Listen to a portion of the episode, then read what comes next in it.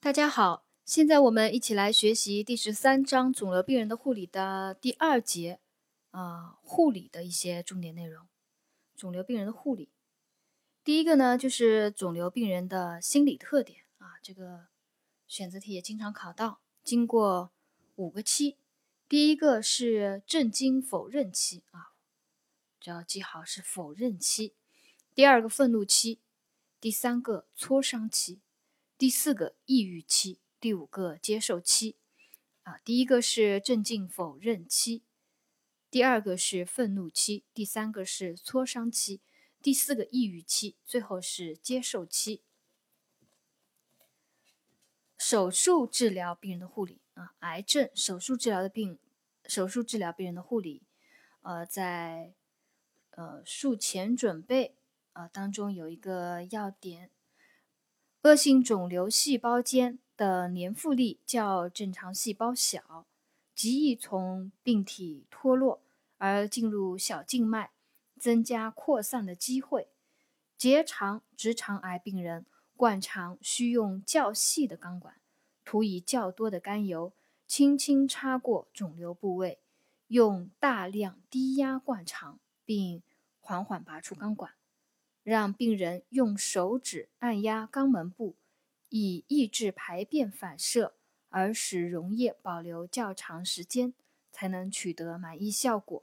啊，在这个术前准备里面呢，啊，结肠癌、直肠癌病人灌肠时候有一个知识点啊，就是用大量的低压灌肠啊，大量低压灌肠。呃，下面呢讲了手术治疗病人功能锻炼啊，这里面有一些知识点。如果是行乳癌根治术的，要求呃进行握拳、屈腕、屈肘、上举和肩关节活动范围的锻炼，要求术后两周达到术侧手臂能越过头顶摸到对侧耳部。才不致影响生活自理啊！记住，是术后两周要达到术侧手臂不能呃，术侧手臂要能越过头顶摸到对侧耳部，才不致影响生活自理。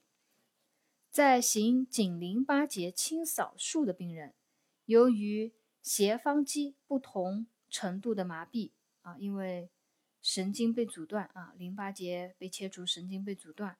造成了斜方肌不同程度的麻痹，致使了肩下垂啊，所以在后期功能锻炼的时候，要随时保持侧侧肩部略高于健侧啊，这是行颈淋巴结清扫术的患者术后的功能锻炼要注意的一个一个事项啊，随时保持竖侧的肩略高于健侧。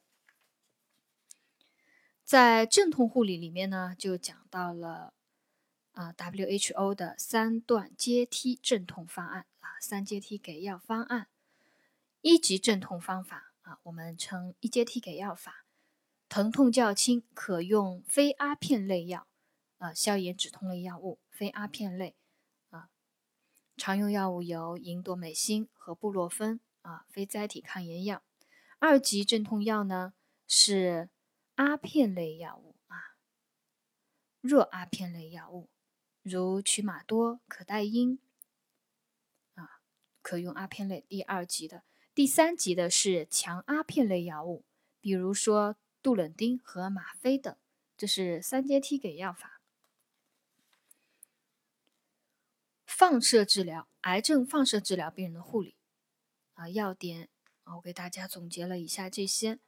上腹部照射叫头颈、胸部和四肢照射全身反应大啊。上腹部照射叫头部、颈部和四肢照射全身反应大，大面积照射是全身反应大啊。比如说全肺、全腹部照射全身反应大。每次照射以后，病人静卧半个小时。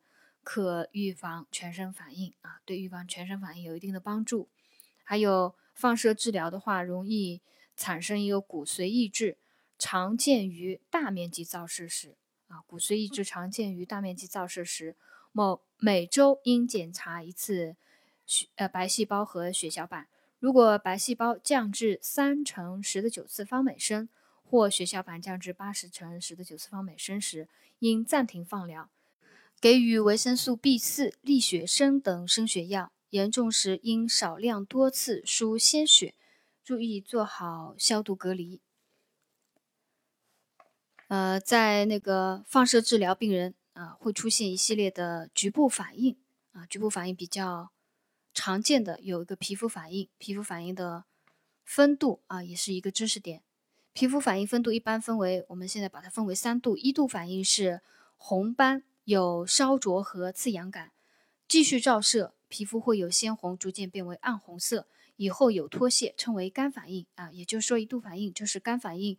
二度皮肤反应呢，就是皮肤高度充血、水肿、水泡形成，有渗出液、糜烂。称为湿反应啊，二度反应称为湿反应，三度反应呢，溃疡形成或者是坏死，侵犯到真皮，造成放射性损伤，难以愈合。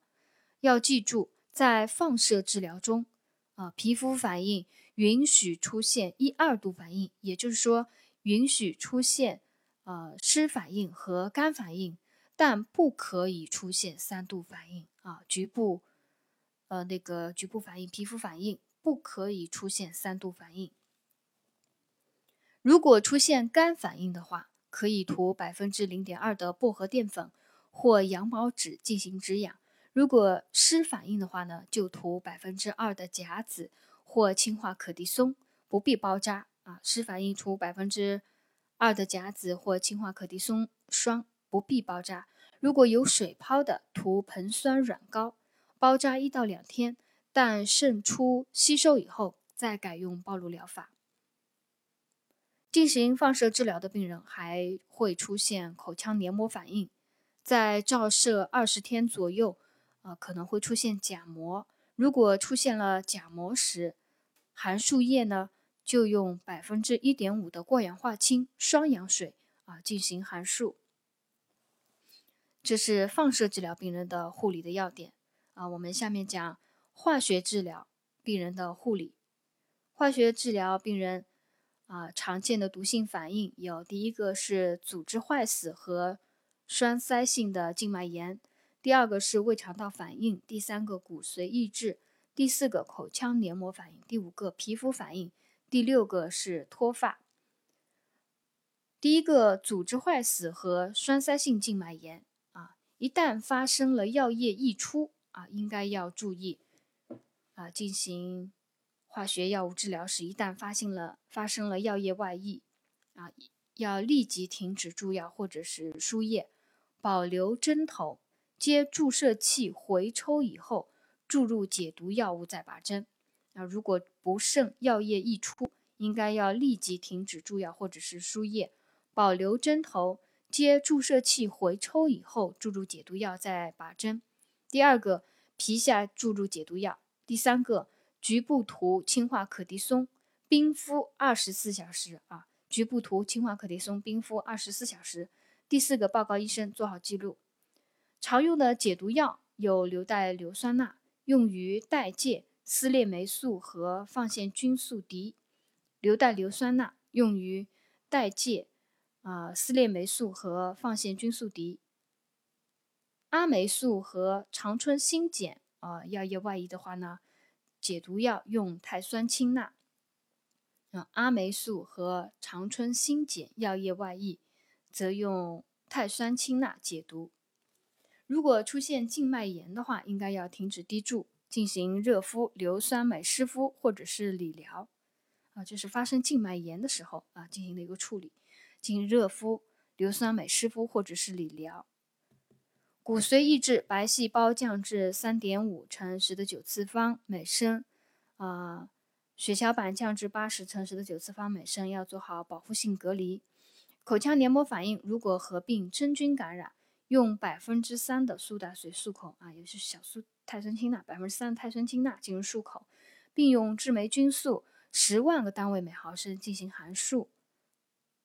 皮肤反应，如果呃，是氨甲蝶呤引起的，不同程度的皮肤反应呢，可用炉甘石洗剂进行进行止痒。如果出现了斑丘疹，可以涂甲子，防止溃疡破溃感染。有脱发的病人呢，可以头皮降温啊，放置冰帽，防止药物对毛囊的刺激。脱发的病人呢，就常见于阿霉素、氨甲蝶呤、环磷酰胺啊这类药物进行化疗之后啊，容易引起一个脱发。最后一个知识点是。